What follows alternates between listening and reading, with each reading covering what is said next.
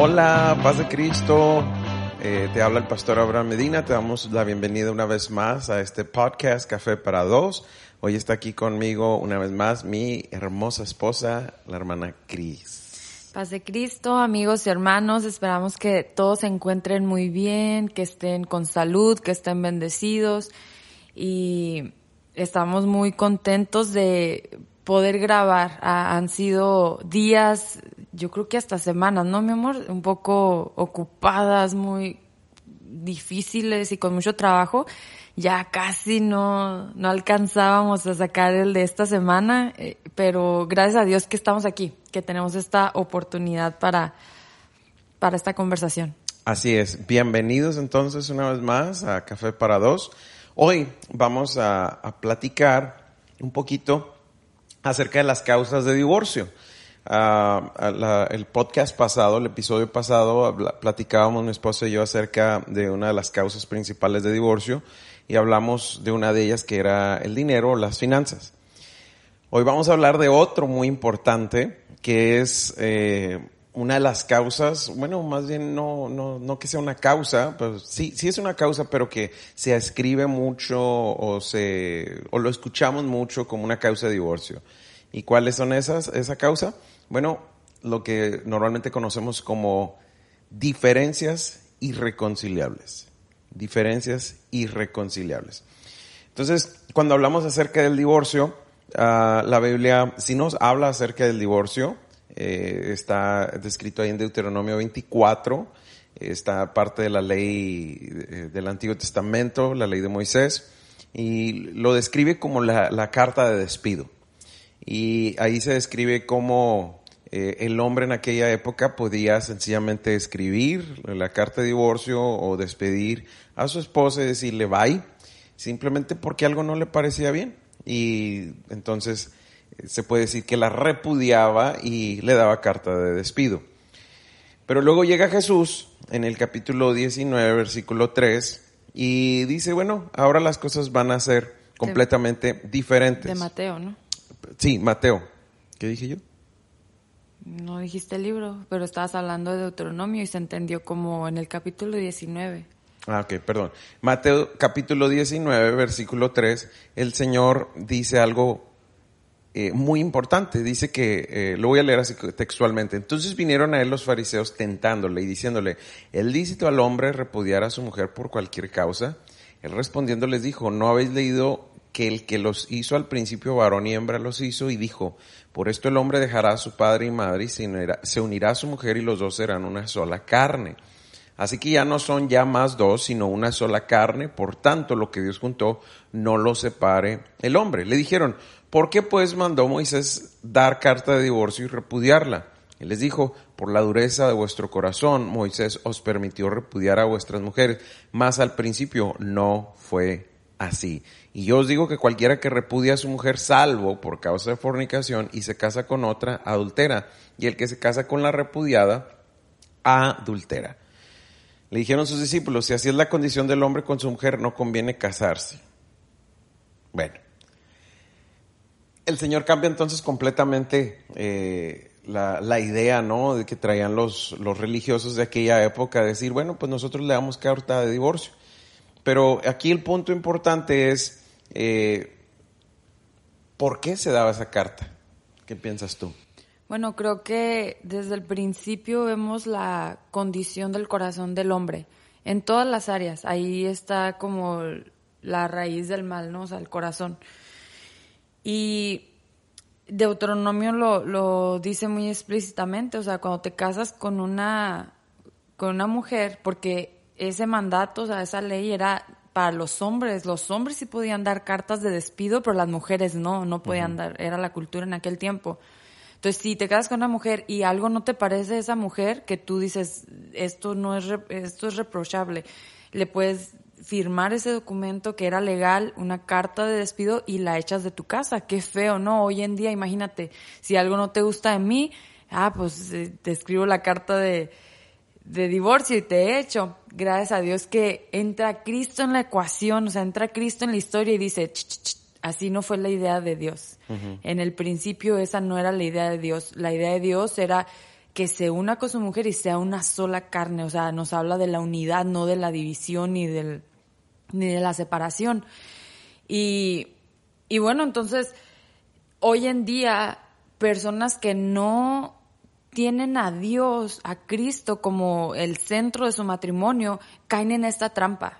Caen en esta, en esta trampa que desde el principio de los tiempos se ve, o sea, un corazón con malos deseos, un corazón muy egoísta, malvado, porque realmente sin Cristo nuestro corazón tiende para allá, tiende para pensar nada más en mis propios deseos, en mis gustos, en mis preferencias, pero cuando, por eso ahorita mencionaba, o sea, cuando Cristo está sentado en el trono de tu matrimonio, bueno, en tu matrimonio eh, las cosas son diferentes y que a pesar de que ahora obviamente también hay discusiones, hay diferencias, hay eh, cosas que nos disgustan del uno al otro, sabemos que reina por sobre todo el propósito de Dios para nuestro matrimonio.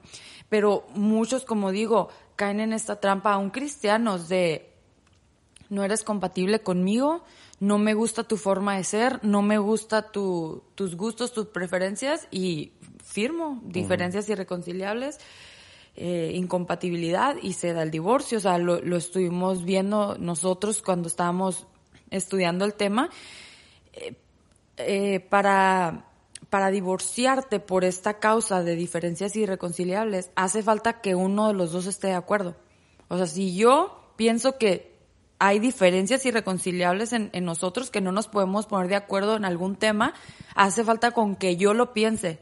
que tiene que tú no quieras divorciarte? que tiene que tú quieras seguir luchando por nuestro matrimonio? Si yo ya tomé la decisión, voy y el juzgado me va a dar la razón. O sea, no tengo, en esa causa, fíjate que no se tiene que dar ni explicaciones. O sea, no, no te investigan a ver cuáles son las diferencias. No, o sea, hace falta con que nada más marques ahí de que esa es la causa de divorcio. Entonces. Ahora, Jesús dice que, que no. Dice, no. no, no, salvo por fornicación.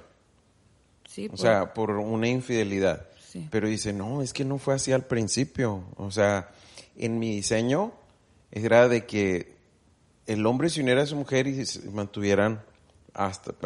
Como, como dice la, la, palabra, hasta que la muerte los separe. Pero aquí algo importante dice, que no lo separe el hombre. Entonces muchas veces pensamos que ese hombre, me gustó eso que estábamos analizando, que el hombre pudiera ser una tercera persona, pero no necesariamente. Mucha, la gran mayoría de las veces ese hombre eh, se refiere tanto al esposo o a la esposa, ¿no? Nosotros. Porque sencillamente, ah, es que tenemos diferencias irreconciliables. Ahora, Malaquías 2.14 eh, nos da una pauta muy importante en cuanto a esto. Dice en la nueva traducción viviente, eh, Malaquías 2.14 en adelante, claman porque el Señor no acepta mi adoración. Les diré por qué. Porque el Señor fue testigo de los votos que tú y tu, esposa hicieron cuando eran jóvenes. Pero tú le has sido infiel, aunque ella siguió siendo tu compañera fiel, la esposa con la que hiciste tus votos matrimoniales. ¿No te hizo uno el Señor con tu esposa? En cuerpo y espíritu ustedes son de Él.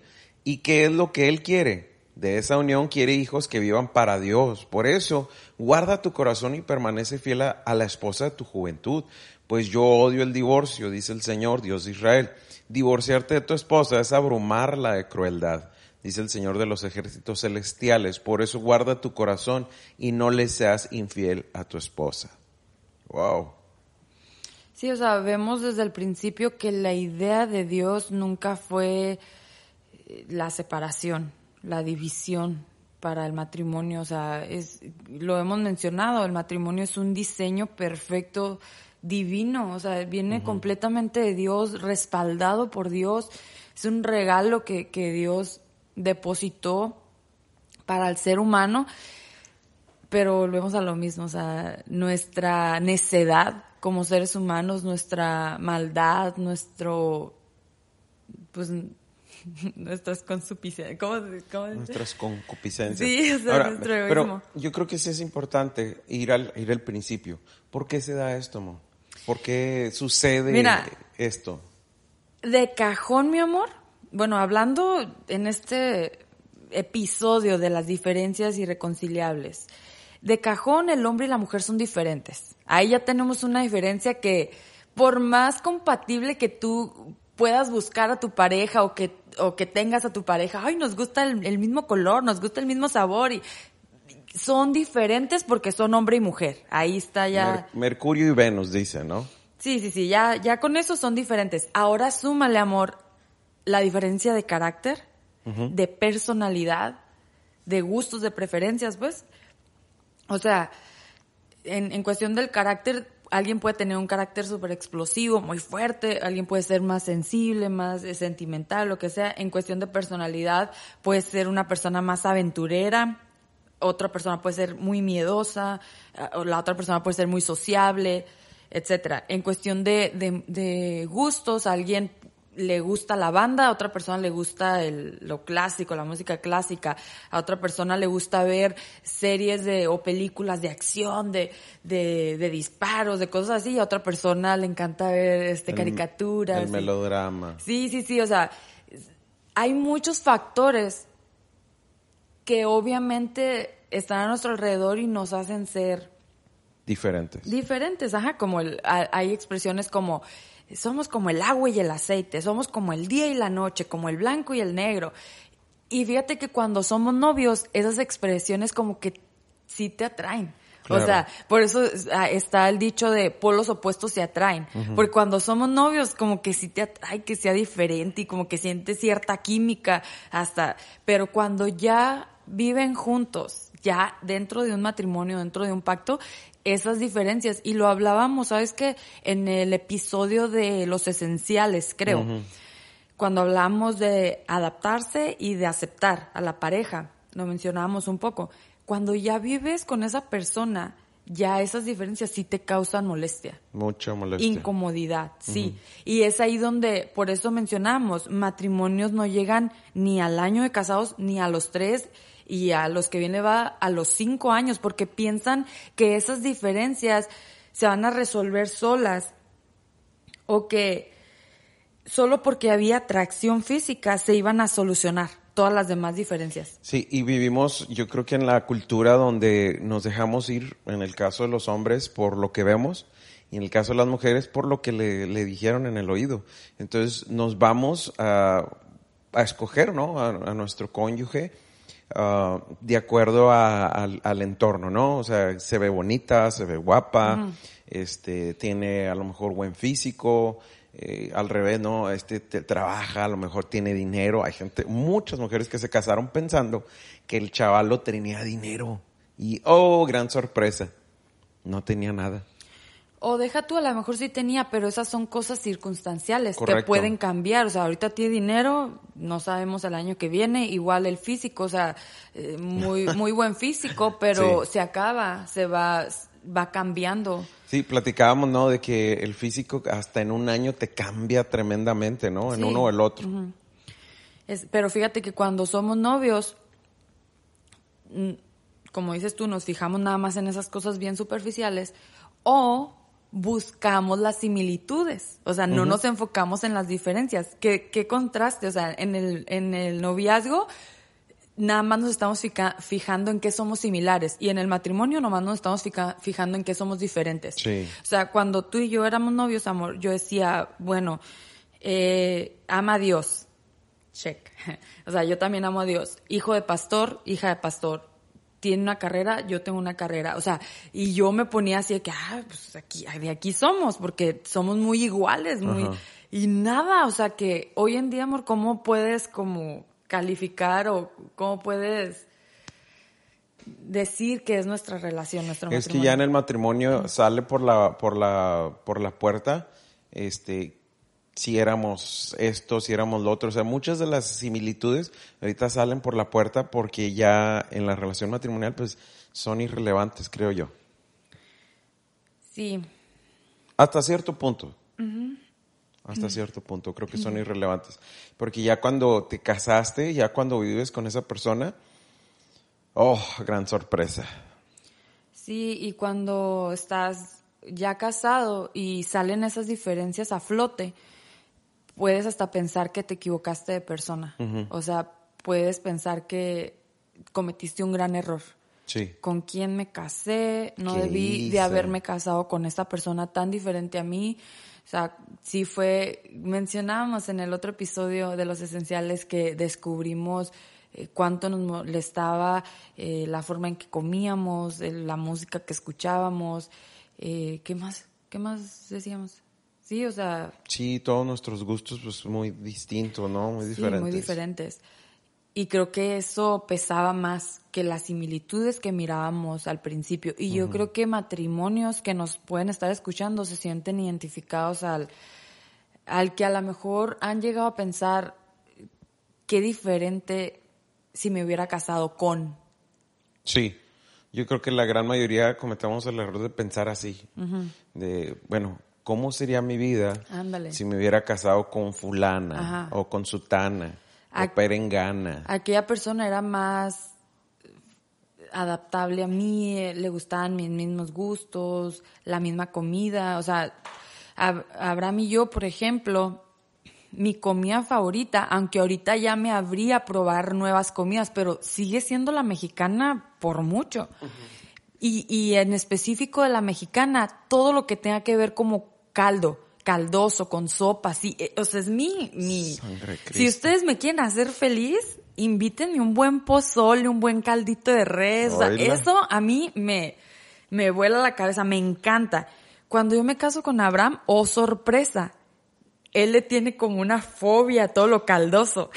No, o sea, a él no le gusta nada que tenga que ver así como que estar, ajá, Ah. lo caldo, no le gusta, bueno, se lo ha comido y cuando ya no hay otra opción, pero no le gusta el menudo, el pozole, el caldo, o sea, no, no le gusta. Sí me lo como, pero no es así como que en la mañana, ay, mi vida, vamos por un menudo. No, No, no, no, ni yo tampoco el menudo, pero yo puedo desayunar caldo.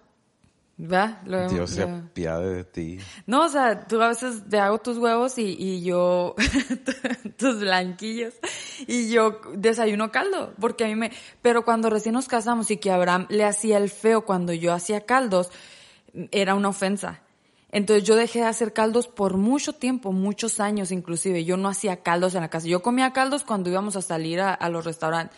Ahora yo ya empecé a hacer caldos otra vez por los niños chiquitos que ellos me lo piden y, y les Sí. gusta. Y, y yo hablé contigo y te dije, mira, yo sé que a ti no te gustan los caldos, pero nuestros niños tienen que comer verduras y, y yo voy a seguir haciendo caldos. Si no quieres comer, bien, pues no, ni modo. No, hablaste para que sí me lo comiera. Sí, para y darle un yo- ejemplo a los niños. Ah, para darle un ejemplo a los Ajá, niños. sí, y, y la verdad que sí estaba muy rico tu caldo, la verdad, estaba muy bueno. Ay, ay, ay. Pero no es así como que, ay, todos los días hazte un caldito de pollito. No, no, no. y res", es que no. descubrimos que es la única forma en que a nuestros hijos les encantan las verduras, en los caldos. De otra forma ba- batallan un poco. Entonces sí tuvimos esa conversación y te dije, duré por muchos años no haciendo caldos por ti, pero ya no. Y, y aparte porque te mencionaba, ¿no? O sea, es un, es un platillo económico, súper nutritivo, fácil. Y entonces yo dije, no me voy a complicar, vamos a hacerlo así. Pero fíjate, en mi casa, mi amor, cuando yo era chica, que estaba todavía bajo mamá y papá, cuando mamá hacía caldo, o sea, que lo hacía como una vez por semana, era un día de fiesta. Amaba, mi, era el platillo favorito de mi papá, uno de los favoritos. Amábamos tanto los caldos. Entonces, cuando yo vengo a tu mundo, por eso, por eso decimos, éram- éramos muy diferentes, porque tú le hacías el feo, el, el fuchi. El caldo. Sí, y, y me, me, me, me hacía sentir mal y yo decía, ni hasta en la comida somos compatibles. O sea, qué bárbaro, o sea, ¿qué, qué vamos a hacer? No nos gusta mirar el mismo contenido en televisión, no nos gusta la misma comida, porque Abraham se come la comida mexicana, pero no, no- fuerzas. fuerzas, ajá, y él lo ha dicho en, en las predicaciones y todo, como que te traumaron, ¿no? Porque siempre te obligaban a comer arroz, frijoles Pues, y... no que me traumaron, pero sencillamente no, no, no, no es muy así de mi gusto. O sea, es como, yo soy de la idea de que, ok, vamos a salir a comer fuera, pues vamos a comer algo que no hay en casa. En casa siempre había comida mexicana. Entonces, ¿cómo voy a ir a, a, a comer algo afuera que, que, o sea, que tengo en la casa? Y yo no, o sea, para mí es, ay, yo sí quiero ir a, di- a disfrutar una, un buen platillo mexicano. Y Y yo lo que digo, sea. para mí eso es redundante porque eh, voy, voy a ir a comprar frijoles allá afuera cuando hay en la casa. ¿Comes en tu casa frijoles? Cuando estaba niño, mi amor, Ah, cuando estaba niño, chiquita, a eso me refiero. ¿Sí? Ahora, cuando hablamos de esas diferencias, decimos, ok, quizás me equivoqué. Pero ¿qué si vemos desde otra perspectiva esas diferencias? Sí, las diferencias pueden llegar a funcionar, sí pueden. Se necesita mucha intencionalidad y mucho, eh, ¿qué se puede decir? Como de querer, las ganas, o sea, de querer que funcione. Porque sí, sí hay algo bueno que, que podemos mencionar, es de que nuestras personalidades diferentes le suman a nuestra pareja tenemos diferentes fortalezas, diferentes debilidades y nos complementamos, o sea, hay un balance, el, que no- el que seamos diferentes, aunque al principio, como mencionábamos, no lo mirábamos así, eh, podemos verlo desde este otro lado, ¿no? Desde esta otra perspectiva. Siempre va a haber riqueza en la diversidad. Pero al inicio no lo vemos así. No, no, Como no. matrimonio decimos, no, me equivoqué. Me equivoqué. Ajá, yo creo que todos el primero, segundo, todavía el tercer año, ¿qué hice? ¿Qué hice? ¿Qué estoy haciendo? Eh, yo creo que me equivoqué. Bueno, para muchos quizás el primer año, ah, es todo color de rosa, estamos en la luna de miel, pero ya el segundo, tercero, cuarto, quinto año, que, ¿qué hice?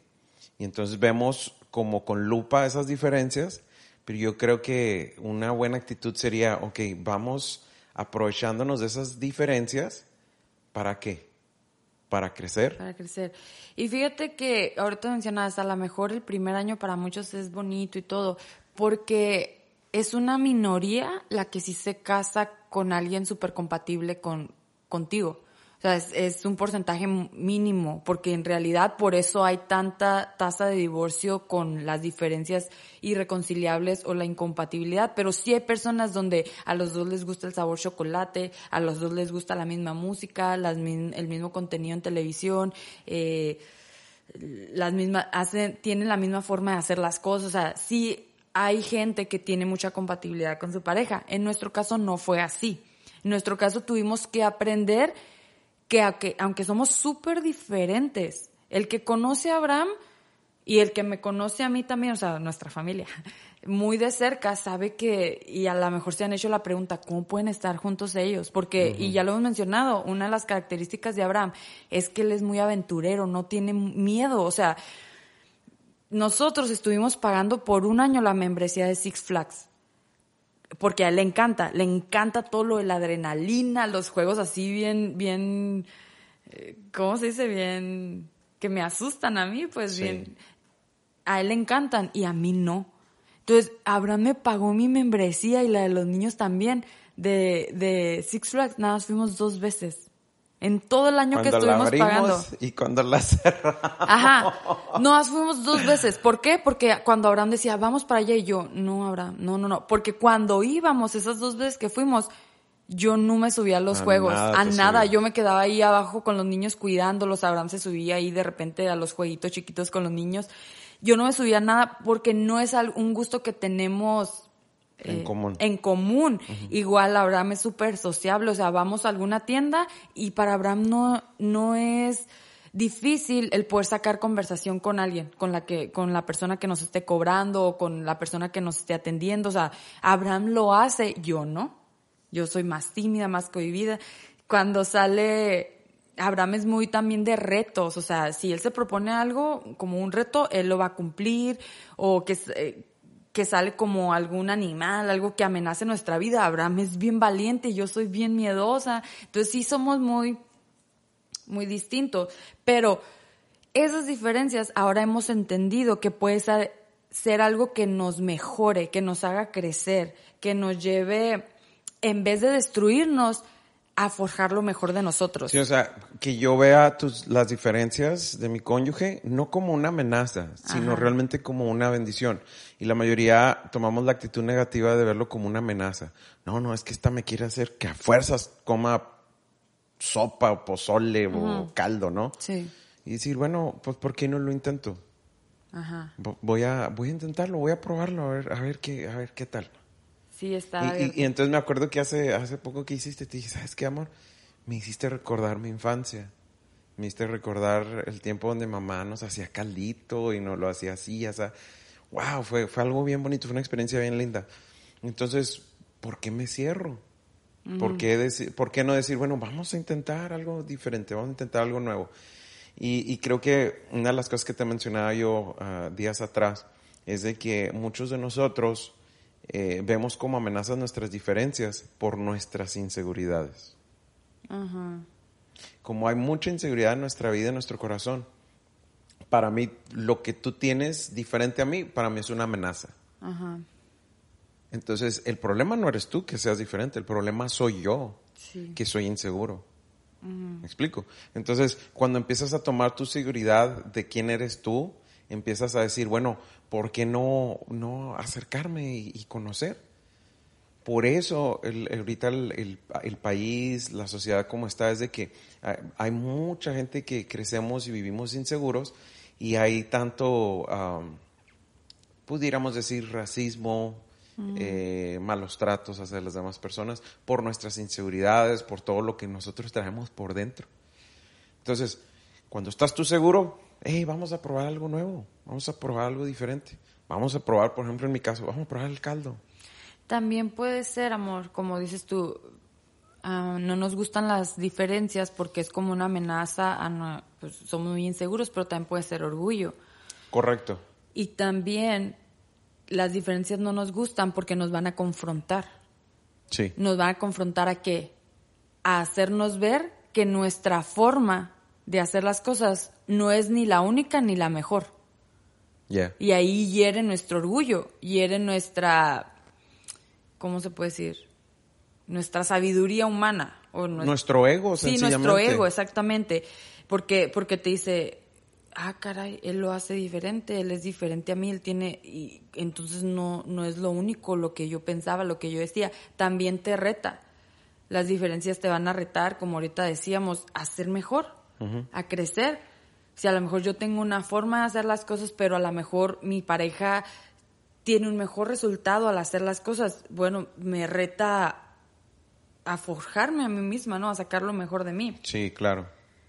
Te reta también a tolerar a la persona, a ser paciente, te reta a respetar.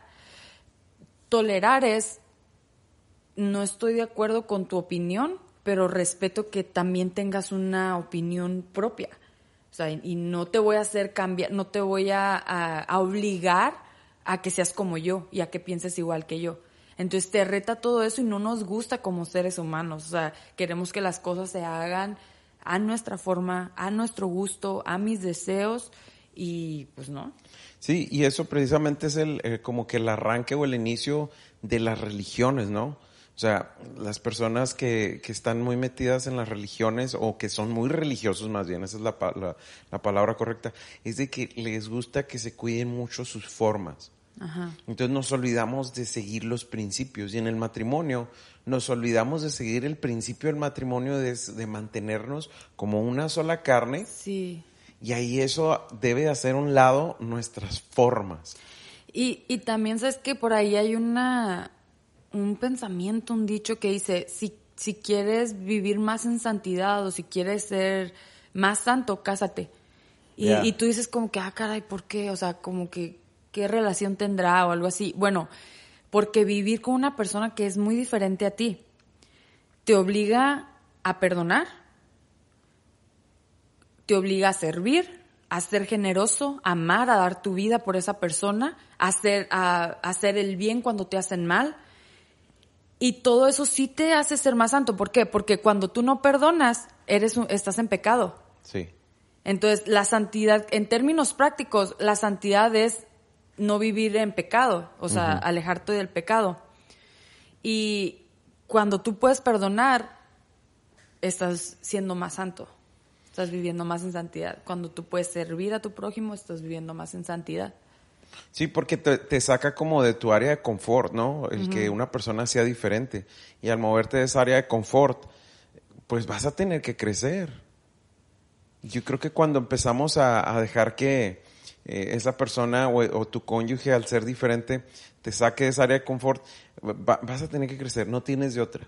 Y también recordándonos del mandamiento, o sea, el, el mayor mandamiento, el más importante de Dios para el hombre es ama a tu Dios con todo lo que tú eres, con todas tus fuerzas, con todo tu corazón. Pero dice, el segundo Es semejante. es semejante, ama a tu prójimo como a ti mismo. Nos amamos demasiado, que por eso queremos que nuestras cosas se hagan a nuestro estilo, a nuestro gusto, o sea, somos muy egoístas, pensamos nada más en nosotros. Y dice, ama a tu prójimo como a ti mismo. ¿Qué implica ese verbo de amar a tu prójimo? Empezando por saber que tu pareja, tu esposo, tu esposa, es tu prójimo. Porque pensamos de que prójimo es todo lo demás y no lo que tienes en tu casa. Tu esposo, tu esposa es tu, es tu prójimo. Tus hijos son tu prójimo. La Biblia no te dice, si tu prójimo piensa igual que tú, ámalo. No. Si tu prójimo es igual a ti, tiene tus mismos gustos, entonces ámalo. No, no, no especifica, es una orden, ámalo. Sí. Y en el mundo, en, en la sociedad en la que vivimos, vamos a encontrar de todo. Personas que no comparten la misma fe, no creen en lo que nosotros, no les gusta lo que nosotros, son personas bien diferentes a nosotros y los tenemos que amar. Correcto. ¿Cómo los podemos amar? Yo creo que una de las primeras formas que Jesús nos, nos enseña, eh, servir. Fue lo que él, él hizo. Dice, yo vine a servir. Dice, yo no, vine, yo no vine a ser servido, sino a servir y dar mi vida en rescate por muchos. Entonces, cuando Jesús dice eso en su palabra, pues nos da a nosotros el, el antecedente, ¿no? O el, o el patrón a seguir. Si yo amo, no le hace que tan diferente sea, lo primero que yo necesito hacer como cónyuge es servir. Servir en este caso a ti, a mi esposa, aunque seamos diferentes. Y eso es algo yo creo que se afecta mucho, por los cuales muchos dicen, no, nos vamos a separar por diferencias irreconciliables. Es de que no quisiste realmente servir a alguien que era diferente a ti. Sí, servir, ser generoso, o sea, mostrar el amor de Cristo, que es el amor de Cristo, aunque te crucifiquen, aunque te traten mal, aunque te lleven hasta la cruz, tú los perdonas, Claro. tú los amas, tú das tu vida por ellos. Y en el matrimonio, qué tan importante es eso, ¿no? Y fíjate, no sé si tengas la cita de Romanos 12, Sí. 4. Ujú. Sí, precisamente ah, platicando acerca de este punto, muchos de nosotros decimos, no, es que yo quiero que mi esposa sea igualita a mí. No, no, tú te vas a hacer a mí y yo a ti. Pero yo creo que vamos a tomar este texto de Romanos 12.4 y le vamos a dar quizás un twist, un cambiecito o una, una perspectiva un poquito diferente. Los teólogos nos perdonan un poquito, pero yo creo que aplica muy bien para lo que estamos hablando. Dice Romanos 12.4, porque de la manera que en un cuerpo tenemos muchos miembros, dice, pero no todos los miembros tienen la misma función. Así nosotros siendo muchos somos un cuerpo en Cristo y todos miembros los unos de los otros. Ok, ya está- se está refiriendo al cuerpo de Cristo. Pero cuando el Señor dice, el hombre dejará a su padre y su madre y se unirá a su mujer y serán una sola carne, yo digo, ok, vamos a aplicar un solo cuerpo. Entonces, en un cuerpo hay diferentes elementos, diferentes miembros, diferentes órganos, diferentes partes, y no todos pueden ser igual. O sea, el pie no le puedes ir al hígado o al riñón, hey, porque tú no eres igual que, que yo, entonces hay que separarnos. O sea, no, cada quien tiene una función específica. El esposo tiene una función, la mujer tiene otra función. No, no podemos este, acomodarlos a nuestro antojo y a que sean exactamente igual que yo. No, porque tienen una función diferente. Sí, eso que decías de que lo que hace el pie no hace tu hígado y lo que hace tu hígado no hace el ojo y lo que sea, pero ellos juntos trabajan por un propósito, que en este caso sería el bienestar de la persona, eh, la vida de la persona, o sea, trabajan. Entonces, ¿cómo le podemos hacer para que en medio de nuestras diferencias podamos avanzar y crecer? Entender que nos necesitamos unos a los otros. Por ejemplo, dice el riñón, eh, ¿sabes qué? Ya traigo demasiado, voy a empezar a descargar. Y el pie dice, yo no me voy a mover. Yo no me voy a mover, reviéntate. Y la vejiga dice, no, aquí ya no vas a entrar. No va a entrar el líquido que tienes que... No. Entonces, ¿qué hace el cuerpo? El pie dice, es hora de descargar. Y el pie se mueve, sirve a las demás partes del cuerpo y, lo lleva hacia donde debe de. Sí. Ok. Ahora, viceversa. ¿Qué dice el, el, riñón, por ejemplo?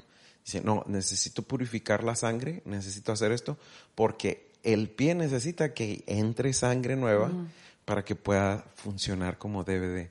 Y yo creo que el matrimonio es igual. O sea, cuando yo entro al matrimonio con la mentalidad de que voy a servirte, las cosas van a funcionar. Sí, qué bonito. Cuando no, o sea, yo te estoy cortando a ti vida y viceversa. Cuando tú dices, no, ya no va a servir a esto, estás cortándole vida. No necesitamos. Somos ahora una sola carne. Ok, ese punto está bueno entender que nos necesitamos. Otro de los puntos sería enfocarnos en lo que sí nos une. ¿Por qué? Porque las semejanzas o las similitudes crean vínculo. Así es. Las semejanzas crean vínculo, las diferencias no. Las diferencias causan este separación, es como que me ¿cómo se dice cuando una persona mejor se hace solita? Rechazo, uh, ah, cuando se, hace solita. Ajá, o sea, que se aparta de los demás y como que... Sí, pues como que te quieres hacer un ermitaño, ¿no? O sea, que haya apartado. Sí, o sea, como, ay, es diferente a mí, pues mejor yo solita acá en mi mundo. Entonces, enfocarnos en lo que sí nos une. ¿Y qué es eso que, que nos une? En nuestro caso, Ahora mí yo en gustos, en personalidades somos muy distintos, pero sí tenemos cosas que nos unen y creo que ha sido la como el, eh, lo que nos mantiene firme, lo que nos mantiene, mantiene unidos, el amor por Dios. Así es.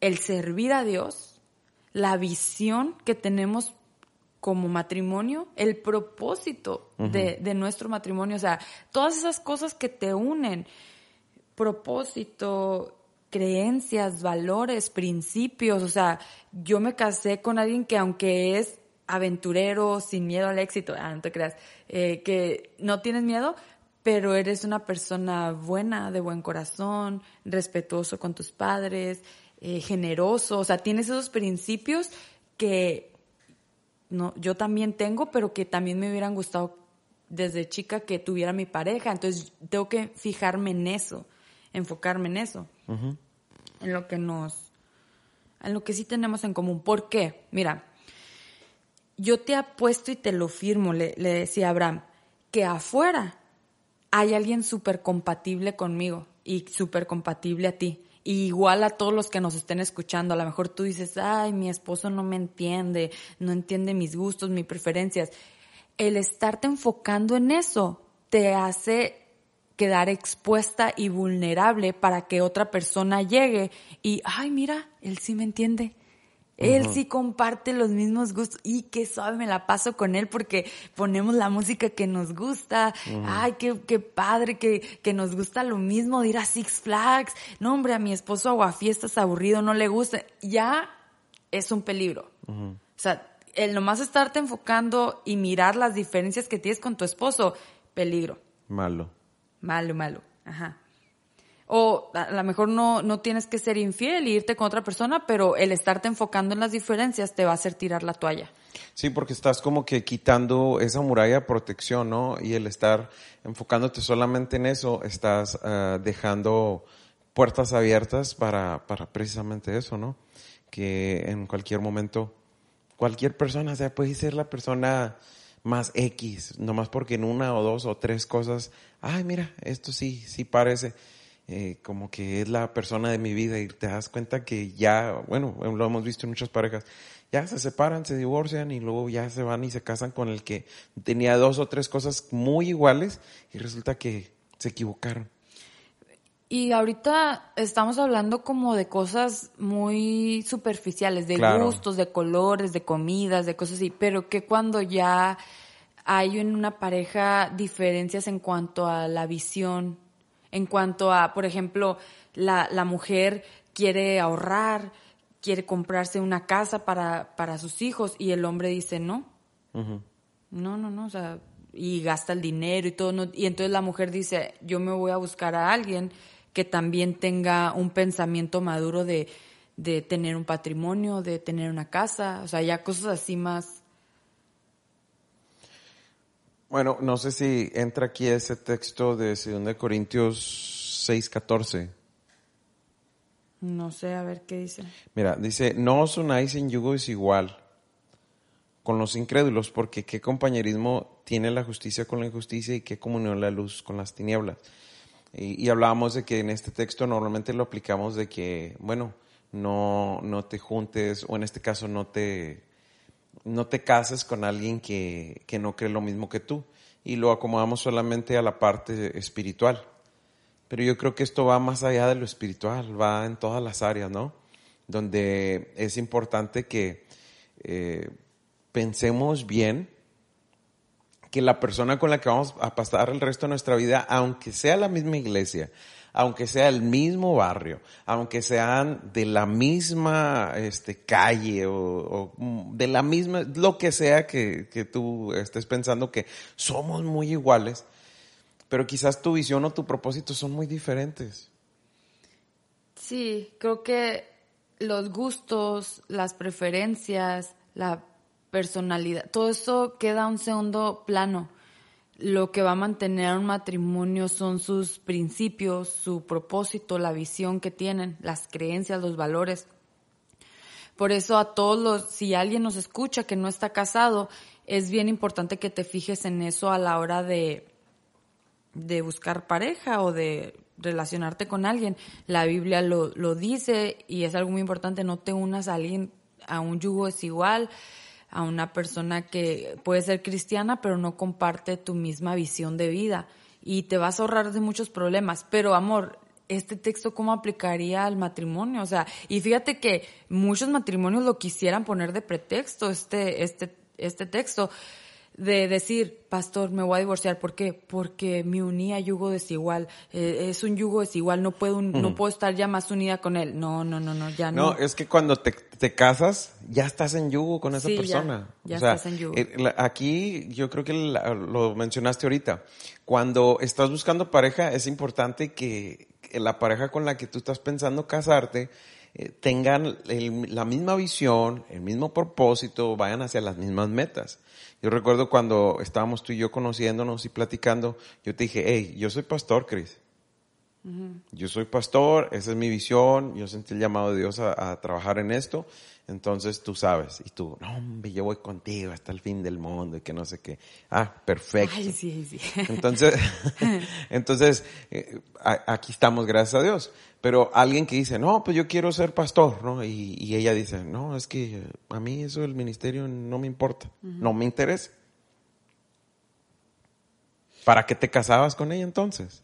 Ahora, pues, es como que te va a costar más trabajo. Sí, entonces, ya que te casaste, ya estás en un yugo, ya estás en, en esa unión. Sí, claro. Entonces, ya no hay con que, ay, estamos en yugo desigual. No, ya estás en el mismo yugo. El problema es de que tú, tu visión, tus ojos, tu idea está para un lado y para tu cónyuge está para el otro. Entonces, cada quien está jalando para donde le da la gana y no se puede así. Y entonces les va a tomar más tiempo, más trabajo, Claro. más dificultad llegar a acuerdos. Correcto. Porque diferencias irreconciliables, si tú lo googleas o lo que sea, va a mencionar algo como no se pudieron poner de acuerdo, o sea, no no se pudieron poner de acuerdo en algún tema, llámese religión, crianza de hijos, eh, en, en algún en algo que querían hacer de la no no hubo acuerdo. Entonces, cuando tú te unes a una persona que no no te fijaste en eso antes de tener la misma visión de vida, el mismo propósito,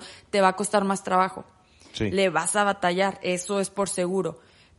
Te va a costar mucha comunicación, mucho mucho más, mu- más trabajo, ¿no? Sí, mucha intencionalidad de parte de los dos, pero sí se puede lograr. Ya cuando estás con una persona que ya te casaste, sí puede haber éxito, sí puede haber un matrimonio fructífero, un matrimonio sano, ¿verdad? Nada más que pues te va a costar más trabajo. Hablando de esto, amor, cuando una persona no tiene un pensamiento de, de, ay, quiero ahorrar para comprar esto y la otra persona, no, yo quiero gastar, gastar, gastar. Ahí es de que los dos tienen que sentarse y hablar, hablar. En aquellas situaciones donde la Biblia no te da como explícitamente qué hacer, Instrucción eh, Una instrucción clara, ¿no? Ajá, una instrucción específica. Eh, sí tienen que practicar mucho la comunicación asertiva y también otra regla que esa está en la Biblia. La Biblia creo que es allí en, déjame, en primera carta a los Corintios 7:33 mientras lo buscas rapidito. Hay veces que no podemos ponernos de acuerdo como matrimonio y la otra persona dice, no, yo quiero así, la otra persona, no, yo pienso así, y no se puede poner de acuerdo. ¿Qué nos dice la Biblia en cuestión de eso?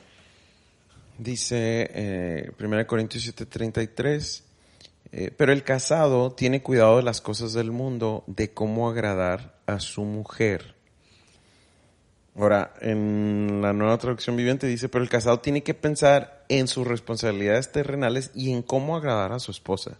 Y en otra versión también dice como el casado ahora tiene que hacer, que estar preocupado por hacer feliz a su mujer. Y e, es en este pasaje cuando Pablo dice, cuando estás soltero te puedes dedicar 100% a Dios en, vivir paralito, pero cuando ya te casas, ya, o sea, Dios te, Dios te manda a que puedas agradar a tu esposo, agradar a tu esposa, servirlo, hacerlo feliz. Por, por eso dicen que eh, tu familia es tu primer ministerio, es eso que Dios te ha confiado con lo que tienes que trabajar. Fíjate lo que dice el lenguaje, la traducción del lenguaje actual. Dice, yo quisiera no verlos preocupados. Los solteros se preocupan de las cosas de Dios y de cómo agradarle. También las viudas y las solteras se preocupan por agradar a Dios en todo lo que hacen y piensan. En cambio, los casados se preocupan por las cosas de este mundo y por agradar a su propia esposa. También las casadas, lo mismo que las jóvenes comprometidas, se preocupan por las cosas de este mundo y por agradar a su propio esposo. Por eso tienen que pensar en distintas cosas a la vez. Entonces, dicen, no, es que dice que la esposa, eh, a la esposa la tienen que agradar. No, aquí es algo mutuo. Sí, ahí lo Entonces, cuando, creo que te le decía hace, hace rato, ¿no? O sea, si tú te vas a casar es porque piensas verdaderamente agradar a tu cónyuge. Si no, ni para qué te casas. Exacto. es esa idea de ir al matrimonio con quiero que me hagan feliz a mí, quiero que me agraden a mí, quiero que me den a mí. Eh, es el fracaso del matrimonio. Porque el matrimonio bíblico, o sea, y lo que vemos es servir al otro. Correcto. Es agradar, hacer feliz al otro es poder amar a la otra persona, respetar a la otra persona, no se trata de ti. Ya vas a entrar a un pacto en donde te tienes que dar. Y, la Biblia también lo, especifica con los cuerpos, ¿no? O sea, ya tu cuerpo no te pertenece, o sea, ya tu cuerpo es para tu esposo, igual el esposo para la esposa. Entonces es, es eso. Cuando no se pueden poner de acuerdo en algo, es pensar en esto tengo que agradar a mi esposo. Por eso el matrimonio se trata de ceder, de ser flexible. Sí, y, y, ahora, sencillamente, cuando ya ves tú el matrimonio desde esa perspectiva, ya decir, ah, es que tenemos diferencias irreconciliables. Mm, no, porque se supone que el matrimonio es para que agrades a tu, bueno, en mi caso, a, mi esposa. Entonces, si a ella le gusta su comida mexicana, porque yo quiero agradarte, vamos a comer comida mexicana, quiero agradarte. A diferencia de, no, no, no, no, vamos a comer comida tailandesa. Sí, sí, sí. Ni modo. O sea, no, o sea, porque mi, mi prioridad es agradarte a ti. Igual al revés, ¿no? De decir, ahora tú dices, andas buenas y dices, mi amor, ¿qué te hago comer?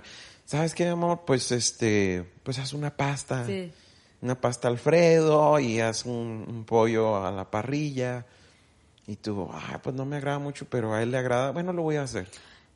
Sí, sí, es, es de ceder, de unas veces tú, unas veces yo, de eso se trata, pero hay veces que somos tan orgullosos de que nunca queremos dar nuestro brazo a torcer y siempre queremos que yo salirme con la, con la mía, o sea, yo agarrar ventaja. Y lo mencionábamos hace unos días, ahora mí, bueno, toda la vida, desde que estamos casados lo hemos mencionado, entre él y yo, de que a mí me encanta la música más comercial. Bueno, nuestros gustos musicales, Abraham es el experto en la música, o sea, él es un músico estudiado de todo, entonces a él le encanta esa música... Eh, pro. Pro, o sea, con forma, con estructura, eh, jazz, ¿qué más te...? Jazz, blues, gospel, um, música clásica, o sea... Todo eso, Sí, y yo soy más de, de música comercial, músicas viejitas también. Yo cuando me casé con Abraham, yo ponía todo volumen a Marino, no sé si te acuerdas, para limpiar la casa. Oye, no sé por qué como que para limpiar la casa, sí. Entonces yo, pon- y luego Abraham llegaba con cara así, y luego le bajaba o cambiaba la música y a mí me molestaba demasiado eso. Y él me decía, es que no, no es la, no me gusta esa música. Y, pero yo decidí que ese factor no iba a ser un motivo de pelea en nuestro matrimonio. Y, y yo te lo acabo de confesar eh, ayer, creo que estábamos escuchando canciones de Navidad y entonces yo a mí no me gustaban todas las canciones que tú estabas poniendo, pero yo no, ¿te reclamé algo? En, o sea, en cuando estábamos escuchando te dije algo, para nada, porque yo decidí que eso no iba a ser un motivo. Por ejemplo, a mí me gusta un género musical que a mí me da mucha energía, me deja un mensaje, o sea, me encanta. Y Abraham lo detesta, lo odia con todo su corazón. Entonces, yo dejé de escuchar esa música, no, pero no la escucho con él. O sea, yo me pongo mis audífonos cuando yo tengo cosas que hacer y escucho esa música que a mí me gusta. No voy a pelear por eso. Sí. Y es lo que hablábamos anteriormente, escoge tus batallas. Sí. O sea, tus gustos, tus preferencias pueden ser un motivo para que te estés peleando, para que vivas una vida de infierno. No vale la pena. No vale la pena. Abraham y yo somos muy diferentes, pero he decidido que en, en esas cuestiones de la comida, que si no voy a pelear. O sea, yo no tengo por qué dejar de comer caldos, pozole. El que pida otra cosa, yo, yo voy a pedir lo que a mí me gusta, igual tú, ¿no? Entonces, eso no, no va a regir qué tan bien o qué tan mal va a estar nuestro matrimonio. Correcto. Estamos enfocados en el servicio a Dios, en el amor a Dios, en el amor a nuestra familia, el, el superarnos como personas a nosotros mismos. Lo de las diferencias va perdiendo peso. Entonces, dos preguntas. La primera, ¿puede funcionar un matrimonio aunque seamos muy diferentes? Sí, sí puede funcionar. Digo que sí. Ahora, ¿puede funcionar un matrimonio que son muy iguales? También. Claro, porque Sí. todo tiene que ver con tu decisión y la visión con la que entraste al matrimonio. Ahora, ahí va otra pregunta que fue la que me hiciste hace rato, ¿no? Sí. O sea, ¿te hubieras tú casado con una persona igual que tú? No. Yo, yo le confesaba a Abraham hace ratito, antes de, de grabar este podcast.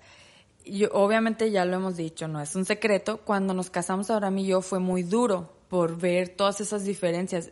Otra de las cosas que a mí me afectó mucho, tú lo sabes, amor, yo era una persona mañanera. Era una persona que a las 9, 10 de la noche máximo ya estaba en la cama. Yo tenía buenos hábitos en cuestión del descanso y todo eso. 5 o 6 de la mañana, mi papá así nos enseñó a empezar el día, a, levantarse de la cama. Me uno con una persona que es un contraste a mí, porque en ese tiempo, bueno, ahorita nuestra vida ya ha cambiado y, no- tenemos nue- nuevos ritmos y ya ahora tenemos hijos y todo. Pero cuando yo me caso con Abraham, Abraham era nocturno. Él tenía mucha más energía en la noche. Él en la noche se ponía a preparar sus sermones, en la noche se ponía a hacer música, en la noche madrugada estoy hablando. Yo cuando me casé con Abraham, yo decía, qué padre va a ser poder irte a la cama con tu esposo, acurrucarte, acobijarte ahí con tu, con tu esposo, despertar juntos y darse un beso, iniciar el día. O sea, toda esa, esa, Parece película Sí, romántica, esa idea ¿no? de Hollywood, ¿no? Ándale, que me caso y yo a las nueve, diez de la noche ya bostezando, ya, ya, o sea, queriendo que Abraham pues ya apagara todo e irnos a la cama y Abraham no apagaba nada. Y yo, Abraham, ya vámonos a dormir. No, vete tú. ¿Cómo que vete tú? O sea, y sí fue, creo que al principio sí fue hasta conflicto del hecho de que no me gustaba que te desvelaras, Abraham. Todavía a las 3, 4 de la mañana, él haciendo sus cosas. Obviamente que para el día siguiente yo bien tempranito ya andaba fresca como una lechuga y Abraham no, porque él ah, se había desvelado mucho. Entonces, Abraham y yo, ya me perdí del punto que iba a decir. ¿De qué estábamos hablando? Ah, qué chata. No, la pregunta es, o sea, ¿te hubieras casado con alguien Ah, igual a ya ti? me acordé, ya me acordé. Entonces, cuando no, cuando recién nos casamos, yo decía, ¿por qué me casé con Abraham? O sea, ¿qué hice? Cometí un error y lo que sea. Y siempre nomás estaba fijándome en las diferencias. Y ayer o antier que me puse a pensar, me hice esta pregunta a mí misma. Cristina, ¿te gustaría estar casada con una persona exactamente igual que tú? Pero hombre, obviamente. Pero las mismas debilidades, las mismas fallas, la, la misma personalidad, las mismas áreas negras, ¿te gustaría estar casada? Y le digo a Abraham que me dio miedo. Wow. Me dio mucho miedo de pensar. Yo le digo a Abraham, ¿te imaginas a dos miedosos en la misma casa? Yo me puse a pensar, yo soy bien miedosa y en esta casa habrá y bien nerviosa también cuando algo sucede así, yo me pongo bien nerviosa, no sé qué hacer, no sé cómo actuar y Abraham es el que es el héroe aquí en la casa. Y Abraham, ahora imagínate que esté casada con alguien igual que yo, con la misma personalidad, de nervioso, de miedoso, o sea, ¿qué íbamos a hacer de la vida? Dos nenitas. Ahora, tu personalidad, amor, súper diferente a la mía, me ha obligado a crecer. No soy la misma Cristina que cuando me casé contigo. Tener a alguien igual a mí, no íbamos a salir nunca del mismo nivel. No Sí. íbamos a madurar. Y, y cuando me hiciste esa pregunta hace rato, yo rápido te dije, ahorita, no. No, me casaría con alguien igual que yo, ahorita te digo no.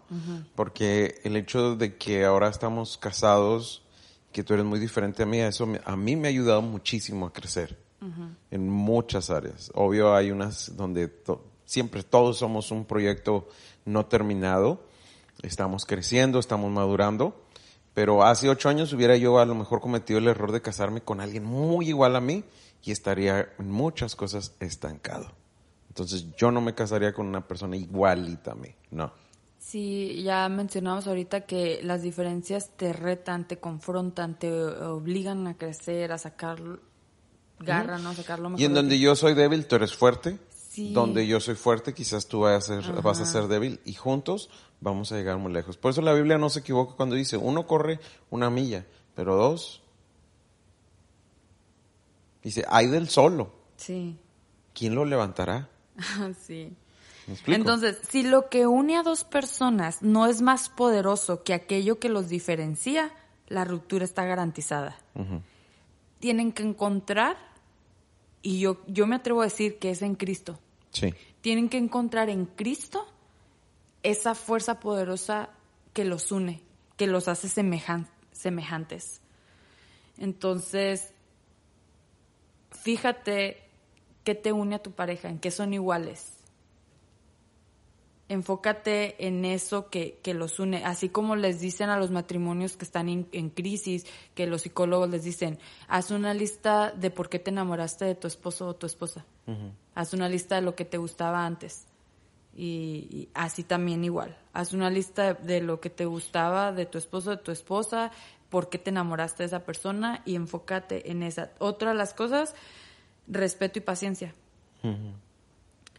Ten paciencia, así como tu pareja también te tiene paciencia a ti. No te creas la última coca en el desierto. O sea, tú dices, ay, qué raro mi esposo, porque le gusta esa, esa- ese tipo de comida, ese tipo de gustos. Tu esposo también piensa lo mismo que tú. Ay, ¿por qué a ella no le gustará esto? Qué rara. Entonces, ten paciencia, respeto, tolerancia, Sí. comunicación asertiva. Así es. Entonces, creo que esto nos va a ayudar mucho. Ya no vamos a tener la excusa de que somos muy diferentes y que hay que separarnos, ¿no? Las diferencias son una bendición dentro del matrimonio y hay que verlos así, como una, una bendición. Así es. Nuestro deseo para todos los matrimonios es que crezcan, que juntos encuentren ese balance, ese equilibrio, que puedan moldearse juntos, madurar juntos y que dejen un legado a las siguientes generaciones de que se puede vivir en matrimonio, un matrimonio sano, matrimonios eh, llenos de Dios Sí. y va a ser una bendición. Así es. Bueno, eh, nos despedimos. Deseamos que Dios te bendiga mucho. Eh, suscríbete, comparte esto con toda la gente que tú puedas. Y te queremos pedir un favor. ¿Cuál es ese favor, mi amor? Sí, que si tienes Apple Podcast, que es en, en iPhone, puedes dejar tu calificación allí y la reseña, o sea, una reseña de lo que te parece el podcast. Esto es, esto no nos beneficia en- en de que nos van a pagar, o sea, nosotros no vivimos de esto, este, este podcast no es pagado ni nada, nada que ver, pero esto ayuda a que, o sea, mientras más movimiento tenga el, las calificaciones, las reseñas, la aplicación lo muestra a más personas y más personas se pueden beneficiar también del contenido. Eh, si tú conoces a un matrimonio que le pudiera beneficiar lo que compartimos, mándale los episodios, comparte la liga. Creo que en, en Spotify no, no se puede dar calificación ni reseña, pero si tienes la aplicación de Apple Podcast, pues sí lo puedes hacer. Otra de las cosas es de que si te gusta el contenido para matrimonios, para parejas, y quieres que sigamos hablando de esto en este, en este podcast, escríbenos en un mensaje privado, ya sea a las cuentas de la iglesia de Instagram o de Facebook o a nuestras cuentas personales si nos tienes ahí agregados en las redes sociales. O si tal vez te gustaría que pudiéramos como que mezclar temas de iglesia, de liderazgo, de, de cosas de la vida, cosas relevantes que estén pasando, si, si te gustaría que también habláramos de cualquier otro tipo de, de tema o de conversación, escríbenos o si lo dejamos solo para parejas, solo para matrimonios. Sí, y nos puedes escribir en Facebook, sería eh, el perfil arroba IAFCJ uh, Austin y en Instagram sería Aviva Austin 1, el número 1, Aviva Austin 1 en Instagram. Así que mándanos un mensaje, queremos escucharte también de ti y deseamos de verdad que Dios te bendiga, Dios te guarde y no se te olvide tomarte tu café para dos. Sí, Dios les bendiga, bye bye. Dios los bendiga.